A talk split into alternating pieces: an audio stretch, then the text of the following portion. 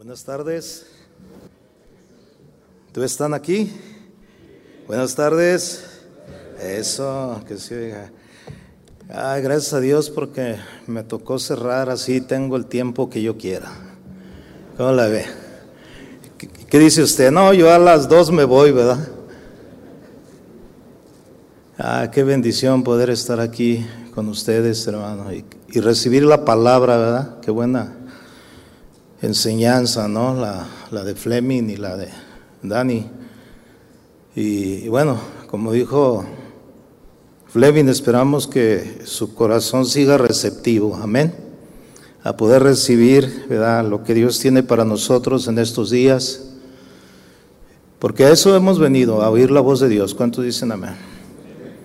Y la verdad que estos tiempos tenemos que aprovecharlos para, para edificación de nuestras vidas, en nuestros ministerios.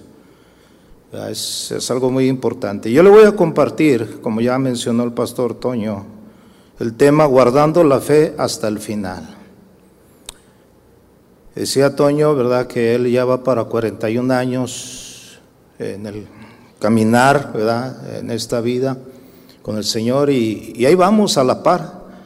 Precisamente en octubre yo cumplí 40 años de haber conocido del Señor y haberme ¿verdad? Este, dispuesto a servirle, porque desde los nueve meses que yo me convertí, eh, me fui a vivir a la iglesia y vivir de tiempo completo porque yo quería y, siempre deseé servir al Señor. Pero no, no es fácil, ¿verdad? Es una carrera. Es una carrera, ¿verdad? Que uno comienza cuando cree en el Señor, cuando uno nace de nuevo y lo importante, ¿verdad? Es cómo vamos a terminar la carrera. Amén. Abra su Biblia, segunda carta a Timoteo, capítulo 4. Voy a leer del versículo 6 al 8. Segunda carta a Timoteo. Dice la palabra del Señor ahí, verso 6, porque yo ya estoy para ser sacrificado y el tiempo de mi partida está cercano. He peleado la buena batalla, he acabado la carrera, he guardado la fe. Por lo demás, me está guardada la corona de justicia, la cual me dará el Señor, juez justo en aquel día. Y no solo a mí, sino también a todos los que aman su venida. Amén. Vamos a hacer una oración. Padre, te damos gracias por permitirnos estar aquí en este lugar, recibiendo tu palabra, Señor, con un corazón dispuesto a escuchar y obedecer y hacer. Señor, gracias porque a través de las escrituras somos consolados, somos edificados, somos exhortados, Señor. Y, y de este día, gracias por la palabra que nos has dado y la que nos darás, Señor, en este momento. Pedimos que sea tu palabra nuestra fortaleza. En el nombre de Jesús te damos gracias, Señor. Amén. Cuando el pastor Chuy nos invitó, y agradezco a Dios la invitación, para participar, eh, y al conocer el tema, eh, fieles hasta el final, eh, me gustó mucho. Me gustó mucho el tema porque eh, es algo que nosotros debemos de considerar, ¿no? La fidelidad. Y decía, fue Dani el que decía, ¿no? Que la fidelidad no es un don. O sea, no viene por, así que por la fidelidad es una característica muy importante que debe haber en cada uno de los ministros del Señor y sobre todo los cristianos también, la fidelidad. El apóstol Pablo ¿verdad? está escribiéndole en su segunda carta a Timoteo ya como despedida, como despidiéndose ya de él, ¿verdad? De, de lo que ya estaba a punto de acontecer. Y me gusta mucho la frase que él utiliza aquí, porque yo ya estoy para ser sacrificado. Esa palabra sacrificado viene de una palabra griega que quiere decir, ¿verdad?, en su significado, derramar como libación. Porque él dice ser sacrificado, ¿verdad? Dedicar, ¿verdad? También significa dedicar la vida o la sangre de uno como sacrificio. Dice, la sangre de los mártires del tiempo pasado, la sangre que fue derramada, usted sabe eh, cómo murieron la mayoría de los discípulos de Jesús, de los apóstoles de Jesús. Todos ellos fueron mártires, excepto uno, al cual no pudieron matar, que fue Juan, porque lo querían matar a través de meterlo en una olla de aceite hirviendo, y no lo pudieron matar porque pues Dios tenía propósitos para él. La razón por la cual él no murió como mártir fue, ¿verdad? porque fue enviado a la isla de Pasmo, donde lo expatriaron, lo pusieron lejos, y ahí él fue donde recibió la revelación, lo que nosotros conocemos como el libro de, de revelación. Pero todos los demás murieron como mártires, fueron como un sacrificio. La sangre de los mártires en el pasado, aunque no era un sacrificio expiatorio, como lo fue el de Cristo, sin embargo fue un sacrificio de reconocimiento de la gracia de Dios y de, y de su verdad. O sea, todos ellos murieron siendo fieles hasta la muerte, hasta el final. La muerte para el hombre bueno y fiel es su liberación de la prisión de este mundo y su partida a disfrutar del otro mundo mucho mejor. ¿Cuánto sabe que nos espera algo mejor después de esta vida? Un día alguien le preguntó a alguien eh, de recién yo convertido, le dijo, para usted, ¿qué significa la muerte? Y pues, uno, uno, dijo, no, dice yo, para mí la muerte es que ya uno muere y se acaba todo. Pero alguien contestó con mucha sabiduría, dice, no, después de la, dice, la muerte es el principio de la vida. Porque una vez que uno muere, ¿verdad? De esta vida, va a vivir la vida eterna. Y nosotros como creyentes esperamos una vida eterna con Cristo. ¿Cuántos dicen amén? Entonces es el principio de una vida. Entonces hay que, hay que ser fieles hasta la muerte. Como cristiano y ministro, Pablo había guardado la fe. Él lo, lo, menciona aquí, he peleado ¿verdad? la buena batalla, he acabado la carrera, he guardado, ¿qué dice? La fe. Qué importante es guardar la fe, hermanos. Como cristiano, él guardó la fe sosteniendo con firmeza las doctrinas del Evangelio, hermano. Pero vamos a ver que no fue fácil la vida de Pablo. Pablo es un ejemplo para nosotros de cómo se debe guardar la fe, de cómo debe uno mantenerse fiel a Dios en todas las áreas de nuestra vida, para terminar bien nuestra carrera. Vamos a ver la vida de Pablo un poco para poder entender, ¿no? Por qué Pablo al final dice, yo estoy para ser sacrificado. Él pudo haber dicho, yo estoy para ser eh, ¿verdad? ejecutado, porque todos sabemos que él murió. Este, le cortaron la cabeza. Pero él usa esa palabra para ser sacrificado.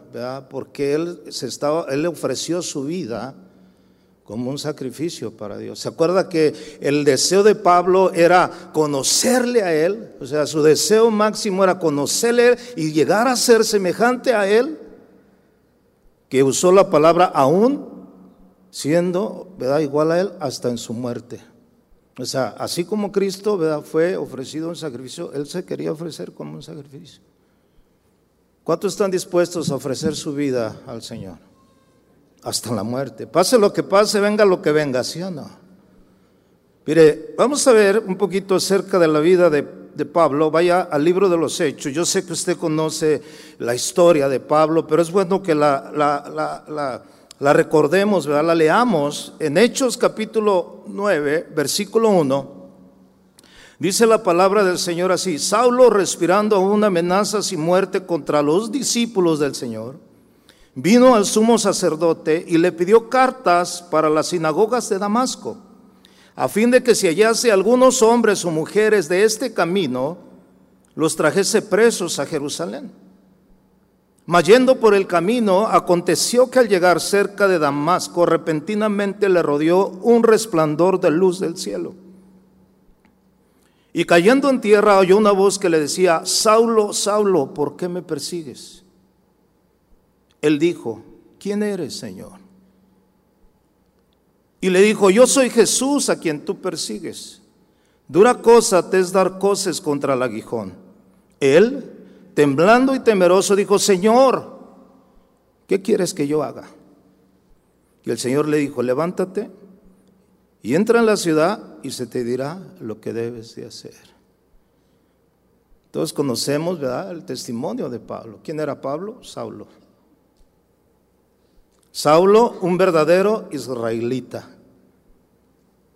Como dice la palabra ahí en Filipenses 3, 5 al 6, no lo busque, circuncidado al octavo día, del linaje de Israel, de la tribu de Benjamín, hebreo de hebreos, en cuanto a la ley, fariseo, en cuanto a celo, perseguidor de la iglesia, en cuanto a la justicia que es en la ley, irreprensible. ¿Quién era Saulo? Era un tremendo ¿verdad? judío. Dice que este hombre, Saulo, ¿verdad? En su celo por lo que estaba sucediendo, se convirtió en un perseguidor de la iglesia. Así como lo muestra este pasaje, dice que él, ¿verdad? Con un sentimiento, ¿verdad? Muy profundo en contra de los discípulos del Señor, venía con amenazas de muerte pensando que él. Eh, hacía, lo hacía lo bueno delante de Dios, porque en su conocimiento él pensaba que estaba haciendo bien. Dice que él le pidió cartas. A los sumo, al sumo sacerdote para que si él encontraba algunos de este camino, o sea, algunos cristianos, que en ese momento ya se habían convertido en seguidores de Jesús, de Jesucristo, si los encontraba, los llevara presos a Jerusalén. Acuérdense que Saulo también estuvo ahí presente ¿verdad? en la muerte del primer mártir registrado en la Biblia, en la vida de Esteban, cuando Esteban murió. Pero sucedió ¿verdad? que antes de que él llegara a Damasco, que era el propósito de llegar a Damasco para encontrar a algunos cristianos, Dice que aconteció que llegara a Damasco, repentinamente le rodeó un resplandor de luz del cielo. Ahí se le apareció la verdadera luz, la luz que vino a este mundo, la cual los hombres desecharon, porque amaron más las tinieblas que a la luz. Dice la palabra. Que esa luz lo, lo rodeó en un resplandor, haciendo a Saulo caer en tierra y dice que entonces oyó una voz que le decía, Saulo, Saulo, ¿por qué me persigues?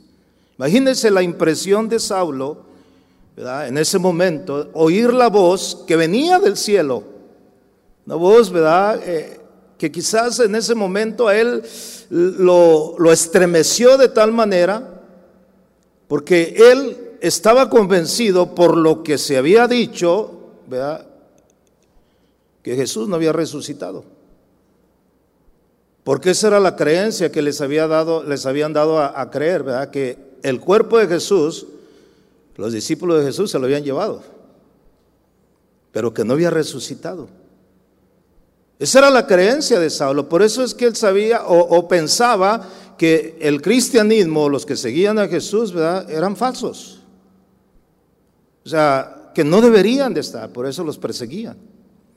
Pero él, en ese momento, imagínense, cuando Saulo oyó esa voz, él dice, dice, suelta estas palabras y dice, ¿quién eres, Señor? Esa palabra, Señor, que se utiliza aquí, viene de una palabra griega que significa amo, dueño, Adonai. ¿Quién eres, Señor? Y cuando la respuesta viene, porque él sabía que era una voz divina, una voz que no era muy natural que venía del cielo. Cuando le dice el Señor, yo soy Jesús a quien tú persigues. Imagínense. Saulo estaba convencido de que Jesús de Nazaret estaba muerto y sepultado en un sepulcro. Ahora Saulo se da cuenta de que al perseguir a la iglesia estaba persiguiendo al Jesús resucitado. Porque el que perseguía, el que persigue a la iglesia persigue a Cristo. ¿Cuántos dicen amén? El que atenta contra la iglesia atenta contra Cristo. Por eso es que debemos de tener cuidado. Por eso la Biblia habla cuando tomamos la comunión, la Santa Cena, ¿verdad? Que el que participa sin discernir el cuerpo del Señor, juicio come. Hay que tener ese entendimiento. Pero aquí vemos a Saulo, ¿verdad? Oyendo la voz. Yo soy Jesús al que tú persigues, al que estás persiguiendo. Yo soy Jesús. Y le dice el Señor, dura cosa, ¿qué le dice? Es dar cosas contra el aguijón. Esta frase, ¿verdad? El dar cosas contra el aguijón, es como un animal rebelde que solamente se lastima a sí mismo. Es como cuando un perro se muerde la cola, ¿verdad? ¿Ha visto los perros que se muerden la cola? Yo tengo dos, dos huskies y, uno de ellos. Le gusta mucho morderse la cola y luego se muerde y grita. le duele. Bueno, dice la Biblia que Jesús le dice, yo soy Jesús al que tú persigues. Dura cosa te das cosas contra, contra el aguijón. O sea, tú mismo te estás haciendo daño. O sea, a mí no me haces nada, te estás haciendo tu daño tú mismo. O sea, en esta conversación, imagínense Saulo hablando con Jesús, ¿verdad? Saulo se queda sorprendido. Ya no le queda otra más que expresar las palabras que dice él temblando y temeroso. Dijo, Señor, ¿qué quieres que yo haga? ¿Sabe? Yo siempre he dicho que cuando una persona tiene un encuentro personal, genuino con el Señor, lo primero que le tiene que decir al Señor es, ¿qué quieres que yo haga, Señor? ¿Cuánto lo creen así, hermano? Porque hay cristianos en las iglesias que todavía no saben lo que el Señor quiere que haga. ¿Sí o no? A mí me ha tocado. Pastor, yo no sé lo que el Señor quiere que yo haga. ¿Cuántos años, tienes en el Evangelio? Ya como 10. En 10 años todavía no sabes lo que Dios quiere que tú hagas. Se lo tuviste que haber dicho en el día que tú te convertiste. ¿Sabe? Cuando yo me convertí, bueno, cuando el Señor me alcanzó, yo era un vil borracho, perdido. No era drogadicto, nunca me gustó la droga, la verdad. Las únicas drogas que tenía eran las tarjetas que tenía yo que pagar. Era un borracho empedernido, me gustaba mucho el, el chupe, como dicen por ahí, ¿no? Me encantaba. Yo vivía aquí cerca, aquí a 10 minutos caminando, aquí a espaldas del cuartel de bomberos, aquí en el Agua Azul. Ahí nací yo, cartero Agua Azul 147. Todavía está la fachada, ya no está la, casa ahí porque pues ya no más queda la pared ahí, ya hicieron otras cosas. Hace 61 años. Y sabe, yo fui un borracho. Es más, el día que yo fui a la iglesia y que el Señor me tocó, yo iba, como decíamos ahí, a medio chiles. O sea, no iba bien porque era un fin de semana. Yo tomaba, bueno, tomaba todos los días, pero eh, yo decía, el viernes es viernes social. Y el sábado era una borrachera increíble. Yo ese domingo amanecí con el deseo de acercarme a Dios. Y yo fui a una iglesia. Y el Señor me alcanzó, el Señor me tocó, hizo algo extraordinario. A los pocos días yo fui con el que me invitó a la iglesia, le dije, oye, pues yo ya oye, ¿qué, hago? O sea, ¿qué, ¿qué es lo que Dios quiere para mi vida? Y él me dijo, pues pregúntale a Dios. Yo no soy Dios, yo no te llamé. Entonces yo le pregunté a Dios, Señor, ¿qué quieres que haga? Y así, mire, el Señor me dijo, yo quiero que tú me sirvas. Quiero que me sirvas. Yo trabajaba en el Jardín Industrial Canadá, que ya no existe, en el calzado Canadá. Era cortador de piel. Me pagaban a destajo, era bueno, cortador de piel, hacíamos el mejor calzado, el bostoniano que usted usó, bueno, si es de los de mi edad, yo lo corté. Hacíamos calzado de Y yo estaba ahí, ahí trabajaba. Tenía eh, el lenguaje de zapatero, imagínense un zapatero, ¿no? Y un borracho, siempre ahí enfrente, ahí nos íbamos a emborrachar. Y yo trabajaba ahí. Y cuando el Señor me dijo, yo quiero que tú me sirvas, y yo empecé a orar, ¿qué quieres que yo te sirva? ¿Qué quieres que yo te sirva? Y esa era mi oración. A los siete meses de haberme convertido, el Señor me pone en el corazón irme a la iglesia donde yo nací, en el Evangelio. Yo fui y le dije al pastor, aquí estoy pastor, yo quiero servir a Dios. Y el pastor me vio bien decidido y me dijo, ¿sabe qué? Ahí hay, una, ahí hay un cuarto, arréglelo, ahí va a ser su habitación. Había casa pastoral, él vivía en la casa pastoral con su esposa. Y yo me fui a, a ese cuarto y ahí, ahí yo lo limpié, hice mi cuarto y ahí empecé a servir al Señor. Hasta la fecha, casi 40 años, he servido al Señor. Yo decidí servir. Y cuando yo veo a Pablo decir, ¿qué quieres que haga, Señor? ¿Qué le dice el Señor? Entra a la ciudad, ahí se te dirá lo que tienes que hacer. Ahí se te dirá. Aquí vemos, ¿verdad?, cómo es que en ese momento, cuando Pablo, ¿verdad?, tiene ese encuentro y le dice, ve a la ciudad y se te dirá qué tienes que hacer. Saulo se sometió al señorío de Jesucristo. E, este acontecimiento, mis amados hermanos, cambió la vida de Saulo. Totalmente. De ser el perseguidor de la iglesia, se convirtió en el más perseguido de la iglesia. ¿Por qué? Porque a, través de la transferencia o, el cambio que él tuvo, nos damos cuenta que el, su mismo pueblo, los judíos, lo empezaron a perseguir. ¿Sí o no? Y ahí comienza la carrera de Pablo, ahí comienza la, vida nueva de Pablo, ¿no? Una, vida, hermano, de, de muchas cosas que le sucedieron. Pero lo importante que yo veo en Pablo, que él no cuestionó en ningún momento, ¿verdad? A esa voz que le decía, ¿verdad? Yo, entra a la ciudad y ahí se te tiene, ahí se te dirá lo que tienes que hacer. Él lo testifica. Si usted me acompaña a Hechos 26, por favor, acompáñeme a Hechos 26.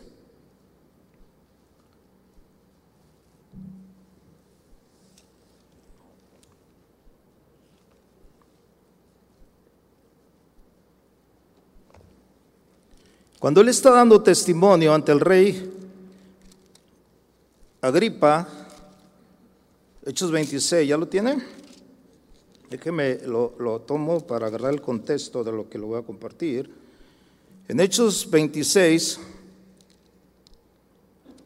Pablo está dando testimonio de su vida anterior. Él dice ahí en el versículo 4, dice, mi vida, uh, mi vida pues desde mi juventud, la cual desde el principio pasé en mi nación, en Jerusalén, la conocían todos, ¿qué dice? Los judíos.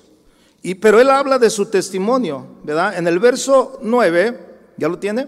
Dice, yo ciertamente había creído mi deber hacer muchas cosas contra el nombre de Jesús de Nazaret Dice, lo cual también hice en Jerusalén. Yo encerré en cárceles a muchos de los santos, habiendo recibido poderes de los principales sacerdotes. Y cuando los mataron, yo di mi voto. Y muchas veces, castigándolos en todas las sinagogas, los forcé a blasfemar y enfurecido sobremanera, en contra de ellos los perseguí hasta en, los, en las ciudades extranjeras, que ya estábamos viendo que él estaba siguiéndolos hasta Damasco. Pero hasta el verso 19, acompáñeme, porque ahí ya Pablo habla de su conversión, de lo que ya leímos en Hechos, capítulo 9. Pero en el verso 19 dice, por lo cual, dice aquí, oh rey Agripa, no fui rebelde a la visión celestial o sea, ¿qué significa? No fui rebelde a la visión celestial. Significa que él pudo haber rechazado ese encuentro que tuvo con Jesús en un momento, haberse revelado, sino que él entendió que era una visión, que era, que era algo que le estaba sucediendo, algo real. Por eso él dice, por lo cual, oh rey Agripa, no fui rebelde a la visión celestial, sino que anuncié primeramente a los que están en Damasco. ¿Por qué? Porque él entró a la ciudad. Y ahí fue donde le dijeron lo que tenía que hacer y ahí él comienza a testificar y a hablar acerca de Jesucristo.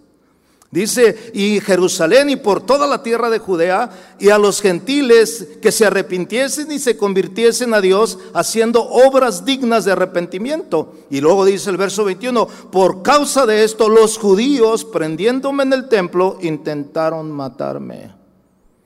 Imagínense ¿Cuántos de ustedes, verdad, en su principio, en el principio cuando conocieron al Señor, no tuvieron persecución?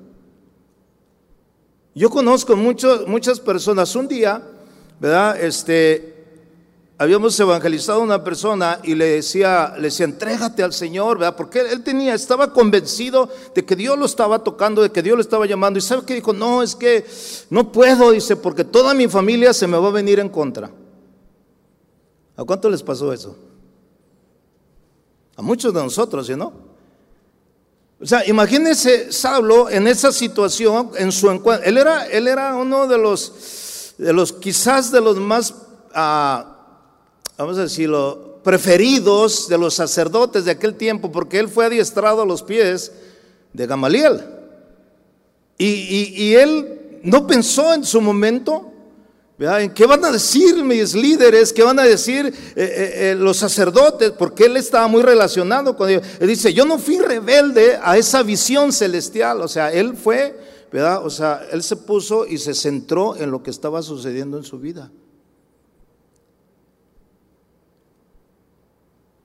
Él se convirtió, vuelvo a repetir, del que el perseguidor a la iglesia en el más perseguido de la iglesia, desde el primer momento en su conversión. Pero a él no le importó nada. Yo recuerdo cuando yo me convertí, imagínense, me convierto al Evangelio, mi mamá, yo vivía con mi mamá, era el único que le quedaba, todos mis hermanos ya estaban casados, y yo era el único que quedaba ahí. Yo era el que ayudaba a la casa, ayudaba a mi mamá al sostenimiento. Mi mamá se puso contenta, alegre, cuando vio mi cambio. Y ella dijo, qué bueno, dijo que ya, eres diferente. Eh, tengo un testimonio muy bonito de mi mamá. ¿Sabe? Mi mamá era muy devota a las visitas del Santísimo ahí en la Merced. Pero ella se congregaba en el templo de Mexicalcingo. Yo fui monaguillo del Templo del Perpetuo Socorro aquí en Alemania. O sea, ya teníamos el llamado. Mi mamá era muy, muy católica. Los sacerdotes de aquí, del Perpetuo Socorro, Mexicalcingo, la conocían, la Merced la conocía. Mi mamá era muy devota. Pero ella vio un cambio en mí. Ella se puso muy contenta y me dijo, hijo, la verdad no importa a dónde estás yendo. Dice, lo, que importa es que te veo muy diferente. Yo, es que yo era un bagazo, la verdad. Y ella va con el sacerdote católico y se confiesa, acúseme, acúseme padre, que tengo un hijo protestante. Y el padre le dice, wow, mujer, pero ¿cómo que tu hijo es protestante? Dice, sí, padre. Mi hijo se convirtió en un evangelista, porque así nos conocen, ¿no? Los hermanos separados decían en aquel tiempo, evangelista. Se hizo evangelista, dice, sí. Pero cuéntame, mujer, eh, ¿qué pasó con tu hijo? ¿Por qué? dice, no, padre, mi hijo era un desastre, un desastre. Era el más chico y era el peor de todos los que yo tuve, tuvo cinco, yo era el último. Y el padre se le queda viendo y le dice, pero ¿y ahora cómo? No, dice, padre, es un alma de Dios, mi hijo. Diario leer la Biblia. No, no, no, no, no, no es otro hombre. ¿Sabes qué le dijo el cura? El cura la evangelizó. Le dijo, mujer, ¿y qué quieres? Él ya encontró la verdad. Déjalo. Y viene mi madre y me cuenta ese testimonio y me dice, hijo, yo quiero que tú me enseñes la verdad. Yo le dije, la verdad es Cristo, mamá. ¿Y sabe qué? Bien fácil. La gané para Cristo. Ella está esperando ese gran día cuando los muertos en Cristo resuciten primero. Y después nosotros los que estemos vivos nos vayamos juntamente con el Señor para recibirlo en dónde? En las nubes. ¿Cuánto le dan gloria a Dios por eso? Denle un aplauso al Señor hermano por eso. El testimonio, mire, al principio fue difícil, ¿eh? Yo un hermano, mi hermano mayor me dijo, no, carnal, dice, tú al rato vas a caer otra vez. Y sabes que va a ser peor, dice, cuando un borracho deja de tomar y vuelve, es peor y hasta se llega a morir, te vas a morir, dice. Esas palabras a mí fueron la motivación para no volver atrás. Yo tuve ese, ¿cómo se puede decir? Ese impulso cuando Pablo dice, yo sé en quién he creído, yo sé en quién he confiado, yo sé que Él es poderoso para guardar mi depósito hasta el día final. ¿Sí? Yo, yo dije, esto me va... Sí, mire, yo lo he dicho en la iglesia donde Dios me da la oportunidad de pastorear, le he dicho, miren hermanos, si yo hubiera rechazado, hubiera caído, me hubiera desanimado y no hubiera seguido en el Evangelio, yo hubiera sido una piedra de tropiezo para todos en el Evangelio de mi familia. Yo soy o fui el primer cristiano en mi familia, en mi descendencia. Yo busqué a través de mis genealogías pasadas, mis abuelos, mis tatarabuelos, algún cristiano y no existía ningún cristiano. Yo fui el primer cristiano en mi familia. Si yo hubiera dicho, ¿verdad? No, no, no ya no quiero nada que sea, ¿sabe qué? Yo hubiera sido el ejemplo para no seguir el Evangelio. Y eso me sostuvo. Y le doy gracias a Dios porque mi madre, mi padre, que partieron ya, ellos conocieron del Señor. Mi abuelita conoció del Señor. Mis seres queridos que han muerto o que han dormido están con el Señor. Pero ¿qué hubiera pasado? ¿Qué, ¿Qué, hubiera pasado como cuando Pablo dice, verdad? Yo no fui rebelde a la visión celestial, o sea, me mantuve ahí, ¿verdad? Me mantuve ahí creyendo. Ahí en ese momento él da el testimonio de su conversión genuina y de lo que el Señor Jesús le mandó hacer. Ahora fíjense bien, ya aquí comienza como Pablo em, empieza a ser perseguido por su propio pueblo, lo querían matar. Una persecución impresionante. Pablo desde el principio, desde su inicio, mostró fidelidad a quien aquel que lo había llamado, hermanos. Dice la palabra que fiel es aquel que nos ha llamado. ¿Cuántos dicen amén? Tenemos que confiar en Dios porque Él nos ha llamado para permanecer firmes hasta el final. Primera Timoteo capítulo 1, versículo 12, dice Pablo estas palabras. Dice, doy gracias al que me fortaleció, a Cristo Jesús nuestro Señor porque me tuvo por fiel poniéndome en el ministerio. Y luego dice el verso 13, habiendo yo sido antes blasfemo, perseguidor e injuriador, mas fui recibido a misericordia porque lo hice por ignorancia en incredulidad. Y sí, en realidad era un ignorante. Pero fíjese qué, qué, cosa tan, tan tremenda, ¿no?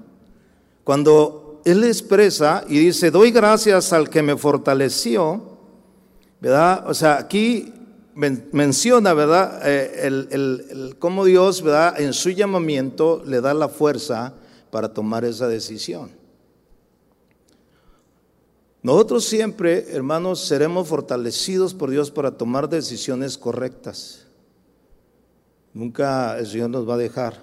El Señor siempre va a estar ahí para que nosotros tomemos decisiones correctas a través de su impulso, Dios nos va a impulsar.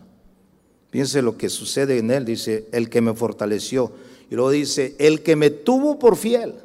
Esa palabra, me tuvo por fiel, yo sé que usted sabe A, lo que se, a lo que se refiere. Esa palabra quiere decir, tuvo confianza en mí. ¿Sabe que Dios ha tenido confianza en usted? ¿Dios tiene confianza en nosotros?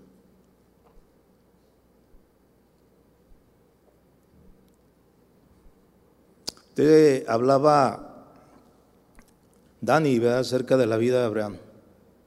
¿Se acuerda que en una ocasión Dios dice acerca de Abraham, yo sé, yo sé, porque conozco a Abraham, que él ya mandará a sus hijos y a los hijos de sus hijos a que guarden el pacto. cuando Dios nos llama a nosotros, o nos llama al ministerio, nos llamó al ministerio, ¿sabe qué? Él confió en nosotros. ¿Sí sabía usted eso? Usted tiene que valorar desde ese punto de vista. Dios le confió a usted el ministerio.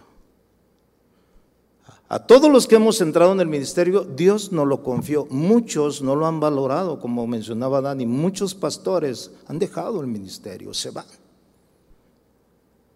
Otros tenemos que considerar eso y verlo, ¿verdad? Como un llamamiento divino, porque así lo mencionó el apóstol Pablo, Una visión celestial, algo divino.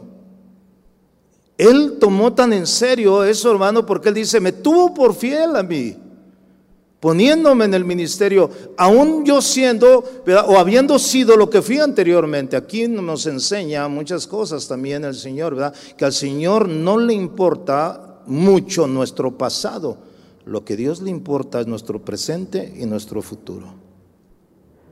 De cómo estamos y cómo somos delante de Él para que Dios pueda hacer cosas o las cosas que Dios quiere hacer con nuestra vida. Me tuvo por fiel me consideró digno de confianza. Ese, a mí, esa, esa, esa palabra a mí me llama mucho la atención. Y yo lo he considerado desde el primer día, escúcheme bien, que yo entré al ministerio. Y la verdad, si yo me hubiera puesto la mirada, la vida, ¿verdad? De los testimonios, de lo que, de lo que Dios me ha permitido ver, hermano, yo no estuviera aquí. Pero la Biblia nos enseña que nuestra mirada tiene que estar puesta en Jesús, que es el autor y consumador de nuestra fe. Al poner la mirada en Jesús, hermano, podemos mantenernos firmes. Y no poniendo la mirada En, en otros que nos pueden causar en un momento dado desánimo, desilusión, frustración o cualquier cosa.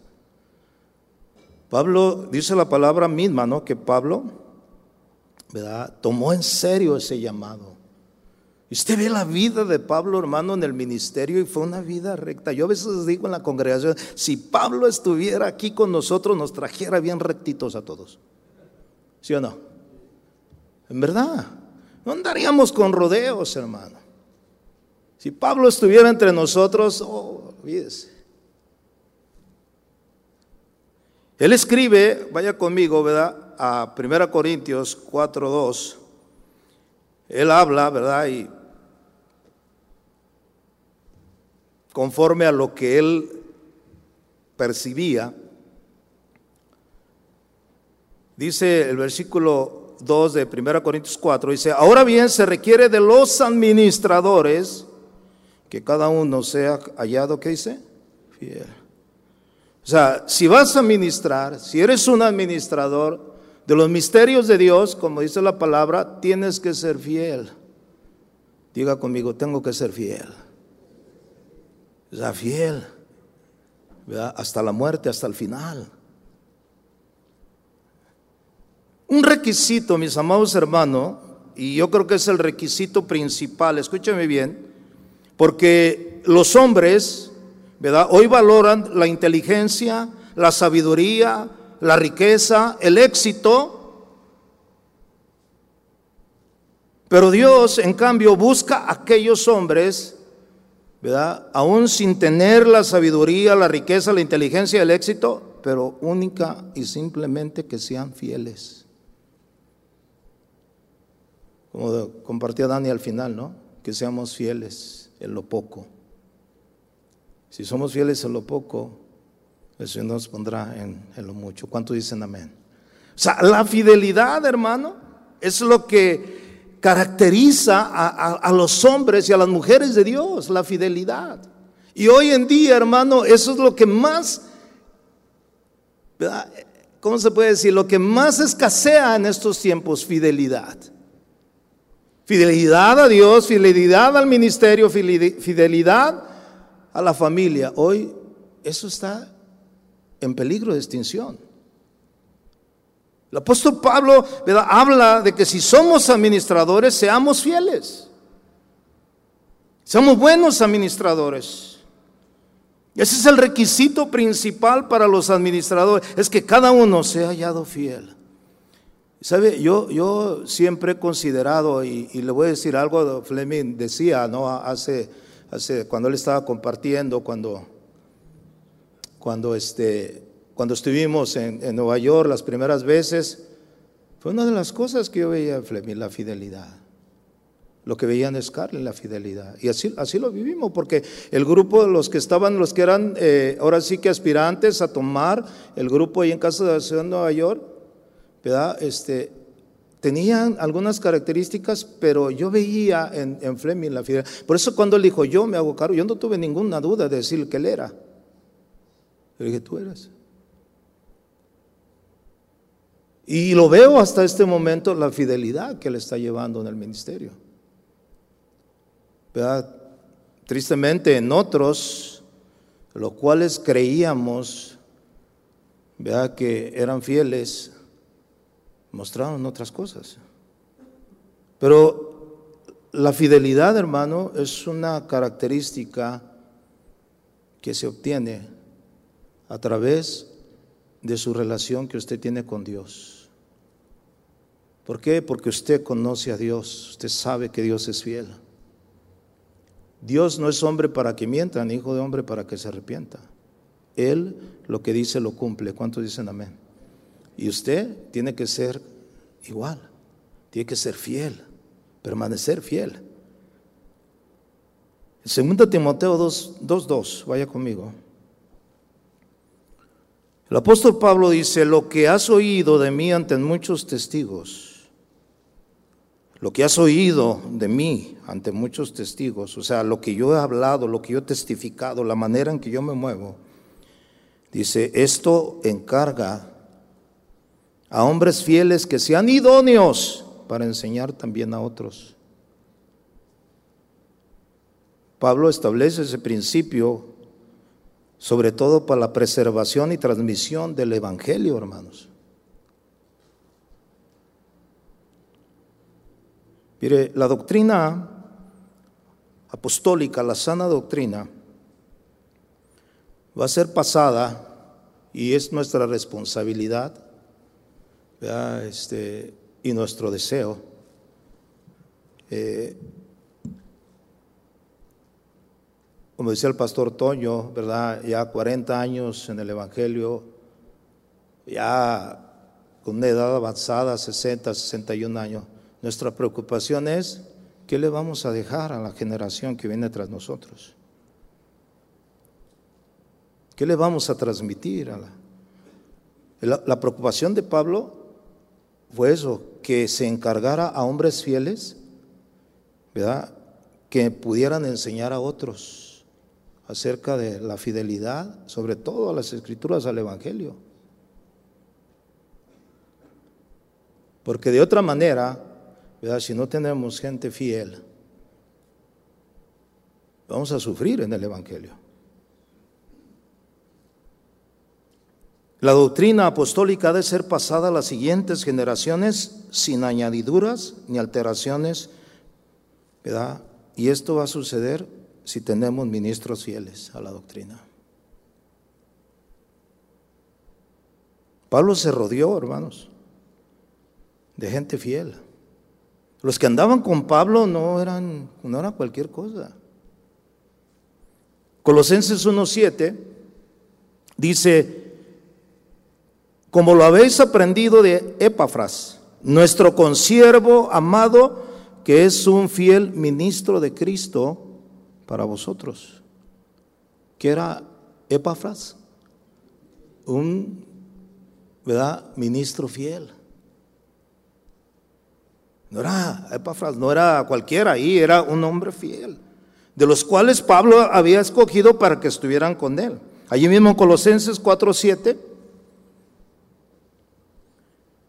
dice la palabra, todo lo que a mí se refiere os lo hará saber Tiquico, amado hermano y fiel ministro y consiervo en el Señor. Diga conmigo, fiel ministro.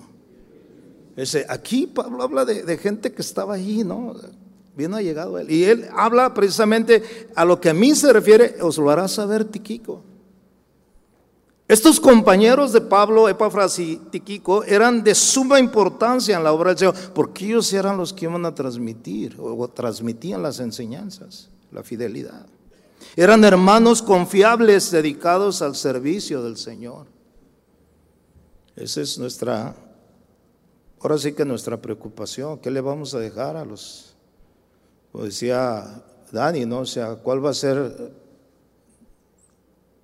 nuestro currículum al final de nuestra vida? ¿Qué hicieron los pastores?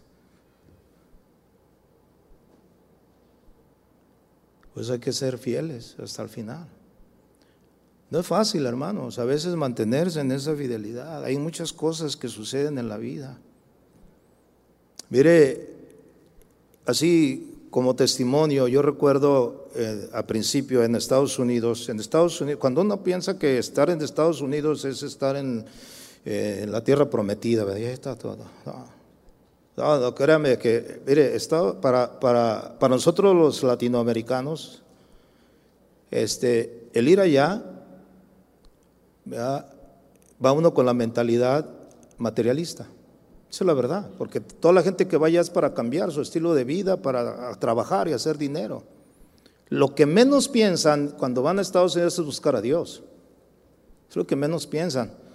Hay, hay, muchas maneras, ¿verdad? Yo sé que mucha gente busca a Dios porque, pues porque tiene escasez, porque, porque no tienen ciertas, ¿verdad? Tienen ciertas este, carencias. En Estados Unidos no, o sea, no necesitas ¿verdad? buscar a Dios para que te suplan tus necesidades físicas o materiales.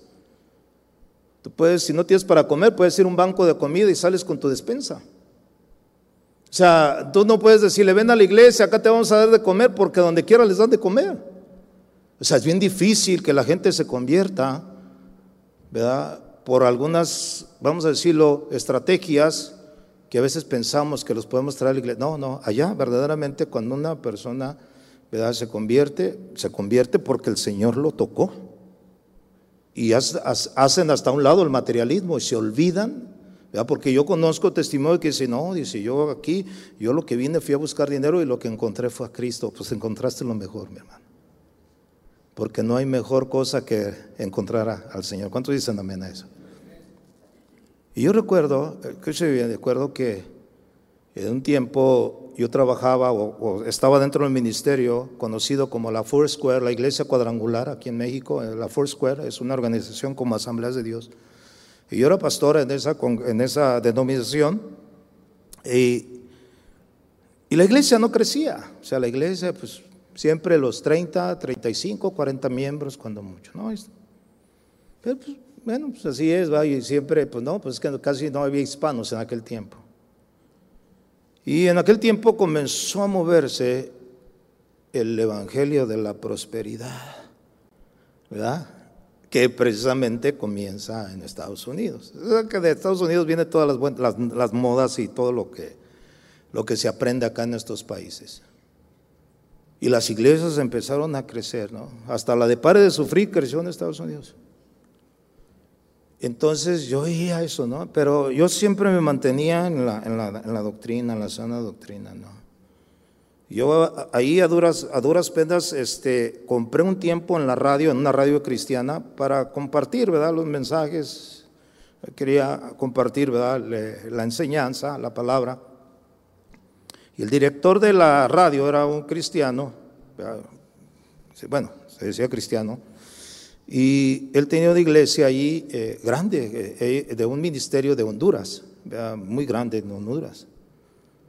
Y su iglesia creció bien, así, ¿no? Y él era el director de la radio, y no, él llegaba a la radio con una, con una suburban del año, ¿no? Así estacionado. Y yo llegaba en un Hondita 76, chiquito, me estacionaba ahí en el estacionamiento de la radio. Me decía, brother, Ah, ¿Cuánto tienes aquí en Estados Unidos? No, pues ya tengo 15 años. ¿Y a poco? Ah, y yo lo veía y le decía, ¿y qué? Pues, corren igual, mano. Es más, tú gastas más gasolina que yo, el mío es más económico. ¿no? Pero el punto era, dice, el punto llegó a que él trató de influenciar en mi vida y decirme, no, bro, cambia el mensaje. Cambia el mensaje de la palabra y te va a ir bien, brother. Eh, nosotros poníamos las predicaciones de Casa de Oración de aquí de Chuy Olivares en la radio. Y luego al terminar decía, si usted quiere adquirir una copia de esta predicación, ¿verdad? escríbanos ¿verdad? o llámenos en este momento y se lo vamos a enviar gratuitamente ¿verdad? por correo. Y cuando él se dio cuenta decía, no, cóbrales, véndelos. ¿Y sabe qué? Estuve así de venderlos. Pero nada. Dije, no, no, ¿cómo, ¿cómo, pues, no? Imagínense, ¿no?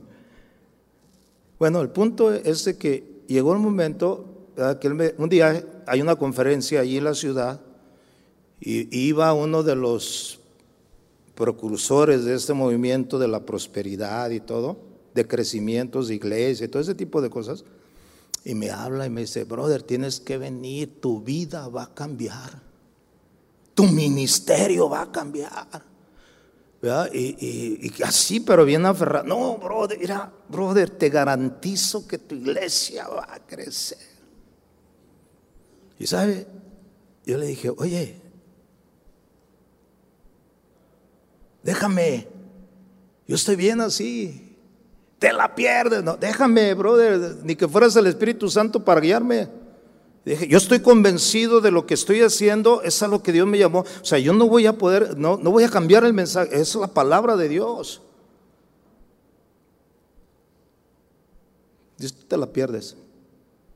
Después estaba yo poniendo una predicación ahí en la radio que se titula Los mercaderes del templo, predicado por Julie Vares en, en Texas.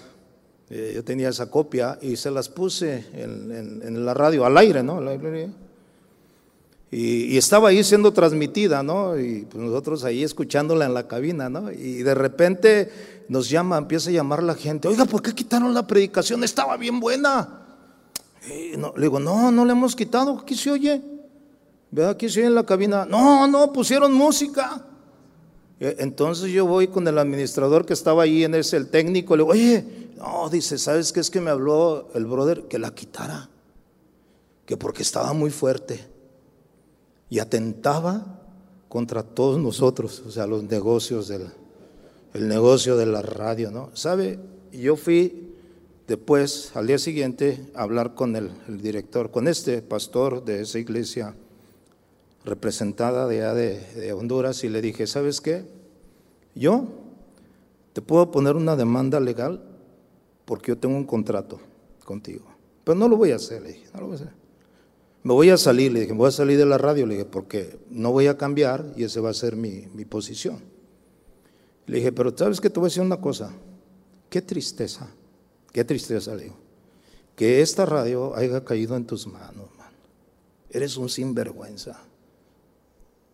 Eres un... Le, dije hasta de lo que se iba a morir. Bueno, si no se arrepentía, ¿verdad? De, lo que estaba haciendo, ¿no? O sea, tampoco lo condené. Mi hermano. Al poco tiempo, esa radio se empezó a ir abajo. Era 24 horas cristiana, pero empezó a ir abajo. Total que ya no tenían, ya empezaron a meter noticias seculares, deportes seculares, porque ya no podían llenar la programación. Al final lo corrieron a ese hombre. Su iglesia se le vació. De una iglesia grande, grande allí en, en en ese tiempo 300 miembros, era grande. Le quedaron seis familias. Ese hombre un día me llamó y me dijo, ¿sabes qué, Pastor Memo? Yo quiero hablar contigo. Y fuimos y hablamos. Y ¿sabes qué? Dice, perdóname, man. Dice, la verdad, híjole, me fue mal. Y yo le dije, ¿sabes qué, brother? Es, desde el principio te lo advertí, man. Y yo, no, esto no es, no, no puedes vender, no puedes cambiar, no puedes, no puedes, tienes que permanecer fiel a la palabra. Hay momentos, ¿verdad?, que uno, por tratar, ¿verdad?, de hacer crecer la iglesia o hacer, anda, hasta se desvía de la palabra. Oh, no tenemos que, mire, al Señor le vamos a dar cuenta de todo. ¿Cuánto dicen amén? De cómo predicamos, cómo enseñamos y de la gente que Dios nos, nos puso, ¿no? Esa razón por la cual la gente, ¿verdad?, empezó a llamar que habíamos quitado ese, ese esa predicación, la gente me empezó a buscar. Nosotros empezamos a crecer a partir de ese momento. Ya sin programa de radio me llamaba la gente, oiga, ¿dónde, están, dónde se congregan? ¿Dónde, ¿Dónde se reúnen? Y la gente empezó a llegar a la iglesia, a la iglesia, permaneciendo fiel. A veces somos tentados a hacer eso. ¿Qué decir de las pruebas, hermano? Rápidamente, acompáñeme a 2 Corintios 11:25. Yo, gracias porque soy el último, tengo el tiempo que yo quiera. ¿eh? Ya nadie sigue después de mí. ¿eh? Así es que, no, no se crea, no, ya casi voy a terminar. Nomás quiero leer esto. Mire lo que dice 2 Corintios 11. Mire lo, que sucede con Pablo. ¿eh? Dice así, 2 Corintios 11, 25. Tres veces he sido azotado con varas, una vez apedreado, tres veces he padecido naufragio, una noche y un día he estado como náufrago en alta mar, en caminos muchas veces, en peligros de ríos, peligros de ladrones, peligros de los de mi nación, peligros de los gentiles, peligros en la ciudad, peligros en el desierto peligros en el mar, peligros entre falsos hermanos. ¿Cuántos saben que hay falsos hermanos? ¿Sí sabe que hay falsos hermanos? Pues aquí dice Pablo, ¿no? ¿Peligros entre qué? Falsos hermanos. Y luego dice, en trabajo y fatiga, en muchos desvelos, en hambre, en sed, en muchos ayunos, en frío y en desnudez. Además de otras cosas, las que sobre mí se agolpa cada día.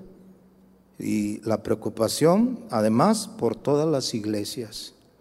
Mire, aún a pesar de todo esto, Pablo se mantuvo fiel. ¿Sí o no? O sea, si usted le hubiera pasado una de estas cositas, nada, ya, a muchos no lo saludan y, ya se quieren ir de la iglesia. Hace rato, pastor Chuy me vio ya sentado y dice, levántate y saluda a los pastores. ¿Qué es ahí sentado? Ay, no se vayan a ir de la iglesia porque no los saludo. ¿Sí se van? no, es que no me ponen atención los pastores. Pablo Romanos 8:38, vaya conmigo. Después de haberle leído todo lo que dice aquí en 2 Corintios 11:25 al, al 28, mire lo que dice Romanos 8:38. Dice, por lo cual estoy seguro, esa palabra me gusta, porque dice, por lo cual estoy seguro. Diga conmigo, estoy seguro.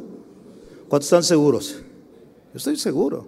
Dice, por lo cual estoy seguro de que ni la muerte, ni la vida, ni ángeles, ni principado, ni potestades, ni lo presente, ni lo porvenir, ni lo alto, ni lo profundo, ninguna otra cosa creada nos podrá separar del amor de Dios que es en Cristo Jesús, Señor nuestro. Alguien decía ahorita, ¿no? El amor se muestra también con la fidelidad. ¿Sí o no? ¿Qué nos podrá separar? Nada, nada. Tenemos que entender, hermano, que cuando Dios nos llamó, nos llamó para permanecer siendo fieles. Ahora sabemos que Él es nuestro ayudador, como dice Pablo en Filipenses, ¿verdad? Cuando dice, aquel que comenzó la obra en vosotros, Él mismo la perfeccionará hasta el día final hasta el día de Jesucristo. ¿Cuántos creen eso? Y nosotros tenemos que permanecer fieles. Pablo nos, da el ejemplo. Hay mucho que aprender acerca de Pablo. Pablo sabía, hermano, que no podría, nada lo podía separar del amor del Señor, de esa visión que él tuvo, de ese encuentro que él tuvo con Jesús. Él dijo, yo voy a ser fiel hasta la muerte porque ese era su deseo, a fin de conocerlo. Yo no pretendo haberlo alcanzado ya, sino que prosigo, decía él, al supremo llamamiento, a ver si alcanzo aquello por lo cual fui alcanzado por Dios. Ese era su deseo. Llegar hasta el final, hermano, siendo fiel, no importando lo que pudiera venir. Por eso la palabra del Señor, ¿verdad? En Apocalipsis 2.10, vaya conmigo, Apocalipsis 2.10, vaya conmigo. Hay una palabra que podemos aplicar ya para terminar ahorita. Apocalipsis 2.10 dice, no temas en nada lo que vas a padecer. No temas en nada lo que vas a padecer. He aquí, el diablo echará a algunos de vosotros, ¿qué dice? En la cárcel. ¿Qué era lo que hacía Pablo a los cristianos? Los echaba a la cárcel, los metía a la cárcel. Dice, para que seáis probados. Tendréis tribulación por diez días, que es algo profético acá. Pero fíjese lo que dice, sé fiel hasta la muerte. Y yo te daré la corona de la vida. ¿Qué dijo Pablo? Volviendo al texto que iniciamos, 2 Timoteo 4:7. Vaya ahí para terminar. Dice la palabra en 2 Timoteo 4:7, he peleado la buena batalla. He acabado la carrera. He guardado la fe. Por lo demás, dice el verso 8, me está guardada la corona de justicia, la cual me dará el Señor juez justo en aquel día. Y no solo a mí, dice él, sino también a todos los que aman su venida. Ya sea que Pablo haya considerado su vida como una batalla, como una carrera, o una prueba de la verdad del Evangelio, déjenme decirle que alcanzó la victoria. Como él la haya visto, como una batalla, como una lucha quizás, como una carrera, pero una carrera con muchos obstáculos, porque en esta carrera hay muchos obstáculos. ¿Cuántos dicen amén? A los que vamos tenemos que brincarlos cada día. Ya sea que Pablo haya considerado su vida como una batalla, una carrera, una prueba, de la verdad del Evangelio alcanzó la victoria. El pasado, con sus muchas aflicciones, había sido completado. ¿Qué dice la palabra del Señor acerca de nosotros? En el mundo tendréis aflicción, pero confíen porque yo he vencido al mundo. ¿Qué es lo que vence al mundo? Nuestra fe, nuestra confianza en Dios. ¿Cuánto dicen amén a eso? En los Juegos Atléticos Romanos, al que obtenía la victoria se le daba una guirnalda de laurel por su victoria, símbolo de triunfo y honor en el premio más ansiado para aquellos que corrían la carrera. ¿Se acuerda que los que corren, Pablo decía, los que corren se preparan para alcanzar, ¿verdad? Solamente uno alcanzaba ese gran honor. Acá en, en lo espiritual, todos aquellos que logremos llegar hasta el final, como dice la palabra, el que persevere hasta el fin, ese será salvo. Pase lo que pase, amados hermanos, tenemos que permanecer fieles, guardando la fe hasta el final. Amén, hermanos. Vamos a orar. Inclinen su rostro. Señor, te damos gracias. Gracias porque sabemos que tú nos has llamado, Señor. Y nos has llamado, Señor, para desarrollar el ministerio al cual tú nos has encomendado, Señor. Estamos hablando con hombres que han sido llamados al ministerio, Señor. No estamos hablando a, ovejas, a la congregación, estamos hablando a hombres, ministros. Y tú quieres, Señor, que seamos fieles, que mantengamos, Señor, en nuestra vida ese compromiso de permanecer fieles, Señor, a ti, a tu palabra, al ministerio, Señor, que tú nos has encomendado, Señor. Porque tú nos has tenido confianza a cada uno de nosotros, Señor. Yo te agradezco, Señor, y, te doy gracias porque me has confiado el ministerio.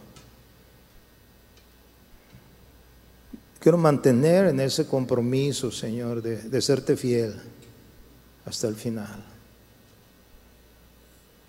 Señor, han pasado ya 40 años y tú me has sostenido, Señor. Tú me has dado la fuerza para permanecer. Es tu gracia, Señor, la que la que nos ha ayudado hasta aquí, como dice tu palabra, hasta aquí nos ha ayudado el Señor. Queremos terminar bien la carrera. Yo, en lo personal, Señor, yo quiero, y tú conoces mi corazón, yo no puedo apantallarte con con palabras, porque tú conoces, como nos enseñaba Fleming, conoces nuestro corazón, Señor. Y mi mayor anhelo es terminar bien la carrera.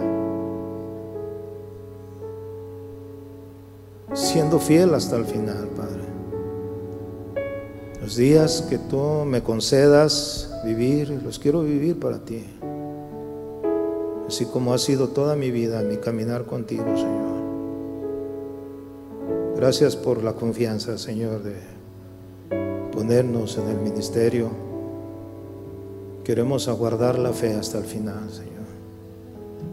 Ayúdanos, Señor. Sé tú nuestra fuerza. Que pongamos nuestra mirada en ti, Señor, en todo tiempo.